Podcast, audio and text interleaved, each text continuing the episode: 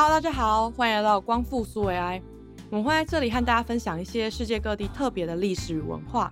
我是 Judy Bubble 朱迪泡泡。今天我们要来聊聊世界各国有趣的死亡文化和节庆。在进入主题之前，想要先跟大家道歉，还有说明一下为什么我们节目有一阵子没有更新了。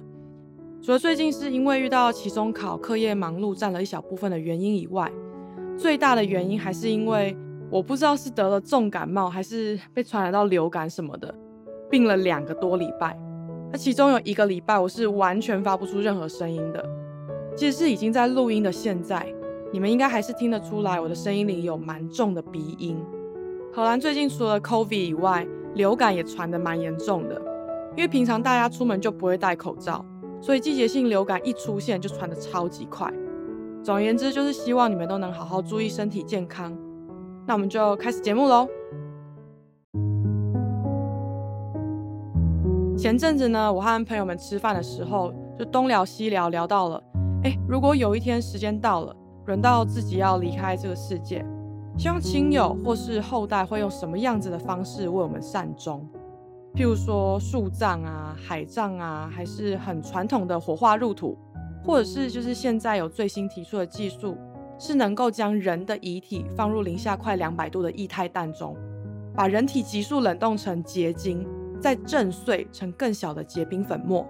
之后经过一系列的干燥分离的过程，最后把几乎没有金属杂质的纯骨灰放到所谓的环保棺木里面，然后一起埋到土里，让骨灰和环保棺木能够被土壤里的细菌分解，几个月之后呢，就会和大自然融为一体。如果这套实验真的成功，就会是最新的善终方式——冰葬。那就以环保的角度来看，我个人是蛮希望，就是在未来几年能够看到这个冰葬真的被实现。不过，这个科学进展不是我们今天这集的讨论主题。今天想要分享的部分是不同文化的葬礼仪式。拿我们熟知的传统丧礼来说，仪式的氛围通常是很哀伤、很难过，甚至是就是会很庄严。那可能会吹唢呐，会请寺庙的师傅到场念经，或者是请比较属于道教的法师来进行一些仪式。再或者就是更传统的地方会有哭丧的文化。这个哭丧现在应该已经比较不流行了，我也只有在电影里面有看过。那在这些被儒家思想影响比较深的国家和地区，大家应该更倾向是敬畏死亡，然后认为丧礼要办的庄重。才能够让过世的人很有尊严的走完这最后一程，平静的到另外一个世界。但讲到这里，我就想到我之前看过一些关于各国葬礼和死亡文化的资料，就发现，哎，其实是有很多国家是用很轻松、很活泼的方式在举办葬礼，甚至会在坟墓区举办很像庆典的活动，用完全不同的方式在怀念过世的亲友。所以接下来就让我们来聊聊几个。外国有趣的死亡文化和节庆吧。第一个想要分享的是拉脱维亚的坟墓节。在历史记载上呢，其实是找不到坟墓节确切的起源，只知道大概是十九世纪开始，拉脱维亚的当地报纸就已经看得到有关坟墓节的大小消息了。那听到坟墓节，你可能第一个会联想到华人传统会过的清明节，就是在每年四月初的时候。通常大人小孩就会放一个三四天的清明连假，让各地的家庭都能够有时间回到自己的家乡去扫墓、祭拜祖先。基本上对我们来说，清明节在古代的诗词中，或者是现代大家的印象里，就属于比较严肃、比较庄重的。但是拉脱维亚的坟墓节气氛就很不一样，他们怀念祖先当然也是坟墓节的重点之一，但因为拉脱维亚人对于死亡的观念就是蛮正向的。所以这个坟墓节其实更像是一个庆典。拉脱维亚人认为，除非是非自然死亡，像是一些比较令人难过或是那种比较恐怖的结果，不然死亡其实对大家来说都是一个非常自然的事情。死亡还会给人一个很安全舒适的印象，表示过世的人是很安稳的睡着了，然后被绿油油的草地包裹着。所以相较我们很常在一些国内外看到电影中。墓园可能外面有围墙包围，或者是用篱笆去把墓园跟其他的都市空间区分开来。拉脱维亚的墓园更像是很普通的公园，或者是阳光充足、很适合踏青的那种森林。在墓园里，你会看到很多绿树、花朵，甚至还有一些小山丘，还会放置公园长椅，就是完全不会有那种诡谲的气氛。那相较于东方文化很忌讳去谈论死亡，拉脱维亚人是完全相反的。譬如说，怎么安排自己过世后下葬的地方啊，然后墓碑风格和装饰要怎么呈现等等的，这些都是他们日常不会避免去思考和讨论的事情。我查资料的时候就找到。拉脱维亚之前还有出过一本关于葬礼安排的杂志，这个杂志内容呢就包括，哎，该如何挑选墓碑的石头啊？比如说你想要花岗岩啊，还是大理岩，会呈现出什么样子的风格？或者是如果你想要葬在亲友的附近，那什么样的下葬位置其实是最好的？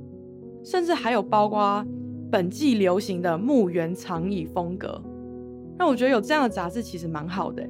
因为它会让人觉得，诶，安排自己的葬礼其实就和室内装潢或者是服装选择一样，可以在日常生活中讨论，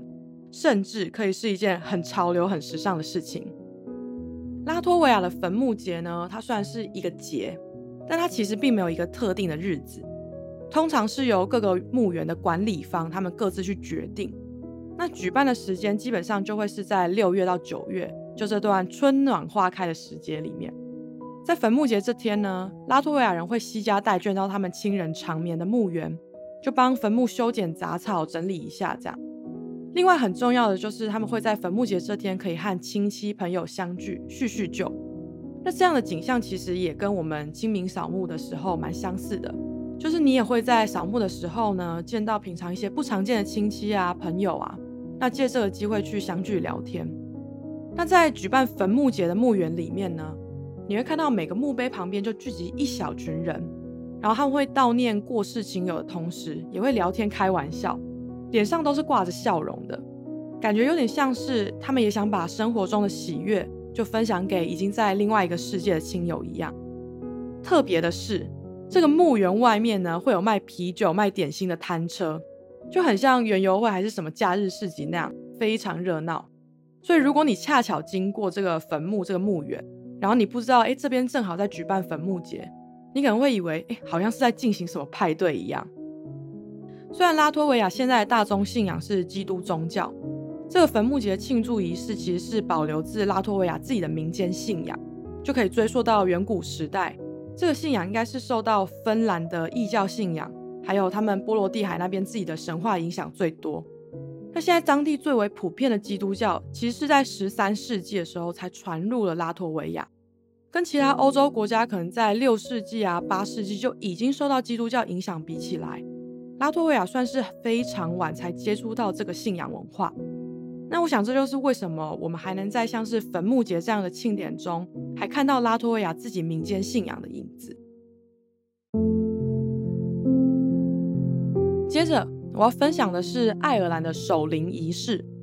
守灵这个传统在欧洲各国都有。那最早针对守灵的文字记录是在公元前八世纪荷马史诗的《伊利亚德》篇，里面提到当时的特洛伊王子赫克托就在一场决斗中被杀，然后他的遗体就回到了特洛伊之后，被很隆重的展示给特洛伊的子民悼念。但这个悼念仪式除了有人哭泣之外，其实还举办盛大的宴会和进行了很多游戏，就是为了要利用人们热闹的气氛，把特洛伊王子的灵魂唤醒，让灵魂可以好好的离开这个即将腐朽的身体。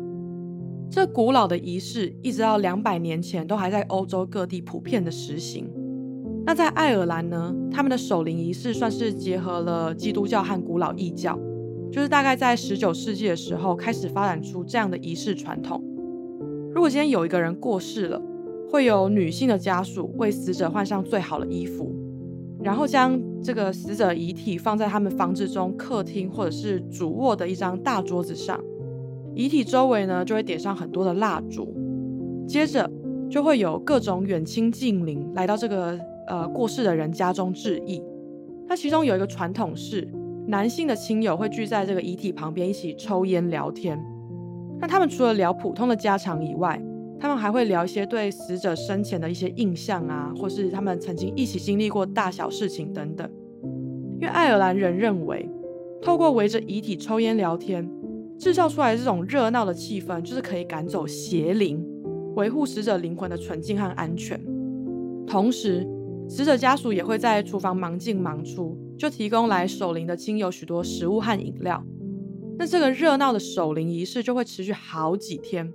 过程中亲友的拜访会络绎不绝，为了就是要让死者在守灵结束，然后遗体送往教堂之前这段时间，完全不会有任何一刻感到孤单。除了守灵进行的很热闹这个特点以外，爱尔兰还有几个关于死亡的迷信，他们会把家里的时钟全部都停在亲人死亡的那个时间点。除了有点像是向死者离开表示敬意以外，他们也会认为把时间停住可以阻止厄运来打扰这份和谐。另外，家里的每个镜子呢都要盖上黑布，连电视荧幕都是哦。每扇窗户呢也都要被打开，这样一来，死者的灵魂才不会困在屋子里面去不了天堂。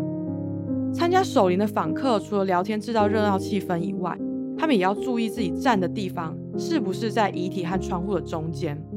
因为如果你站在遗体和窗户的中间，你就会挡住灵魂离开的路径。那可能是因为灵魂必须要走直线，不太能转弯吧。反正如果你挡住了灵魂的去路，你就会被诅咒。我觉得这部分是听起来蛮可怕的。虽然说热闹守灵是爱尔兰传承已久的传统，但现在在都市地区已经很难看到这个传统的仪式。因为随着社会发展，生活步调越来越快，爱尔兰的守灵仪式已经不像以前那样会持续好几天，它可能有可能是两三天，或者是甚至是一个晚上就结束了。那亲友吊唁的场所呢，也不再限于家里，而是可能会在酒吧里面举行。也因为场所的改变，遗体就不一定会像以往那样展示出来。毕竟想想看，在酒吧里面举行这个丧礼好了，或这个守灵仪式。就算呃，这是再怎么样一个让他们觉得传承已久，然后很骄傲的传统，我觉得通常酒吧主人可能都还是不太会愿意有一个过世的人在自己的酒吧里面就是直接躺平这样子，所以他们就会改用照片代替出场。那社会不断的变迁，也不知道说像爱尔兰守灵这样的传统仪式还能够保持多久。最后一个要分享的是印度的葬礼文化。在传统印度教信仰之中，人死后的灵魂就会马上离开身体，然后灵魂是永生的，所以死亡或消失这个概念只适用在肉体上。如果今天神圣的灵魂已经奔向自由，那么肉体留着也没有什么意义。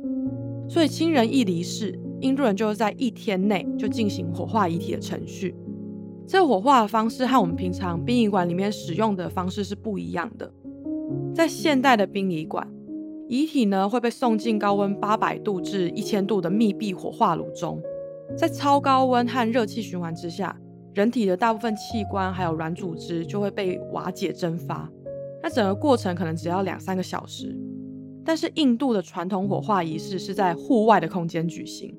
那它通常是特定的火葬场，遗体会被用有颜色的布包裹着，再放上很多串各种颜色的鲜花。听说。包裹遗体的布料颜色也是有讲究的哦。通常这个颜色呢是和死者生前的性格或是特色有关的。譬如说黄布可能代表知识啊，那白色可能代表勇气之类的。那再来，他们会在死者脸上涂上精油，这个精油也是男女有别的。女性的遗体会被抹上姜黄的精油，那男性的遗体则是要涂檀香的精油。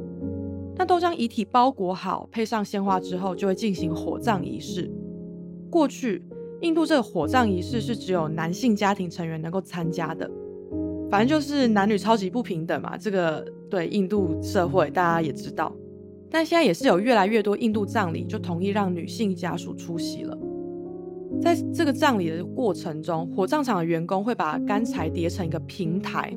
然后把遗体放上这个平台之后。用火炬在遗体上面直接点火，等到火烧的比较旺的时候，他们就会再往燃烧中的遗体上堆叠更多的干柴，加速火化。通常这个火化仪式会烧一整个晚上，等到木材和遗体都烧的差不多的时候，再由火葬场的员工把骨灰收集起来，撒到有神圣意义的河流或者湖泊。那其中最著名的应该要数恒河旁边的火葬场，在印度教信仰中。恒河孕育了印度人嘛，然后它也会是印度人生命的最终去处。所以恒河不是只有家家户户在河边洗衣，它岸上还有好几座火葬台，那骨灰也就就近撒到恒河里。我觉得你可以想象一下，如果你在恒河里面游泳，或是呃用来洗衣服的河水，其实是掺杂了很多大量陌生人的骨灰，这应该是一种非常特别的感受吧。那说到这里，就顺便推荐你们一部跟印度火葬场有点关系的电影。它中文翻译片名叫做《永生之爱》，那故事主题是两个生活背景跟恒河火葬场有关系的一男一女，他们各自的故事。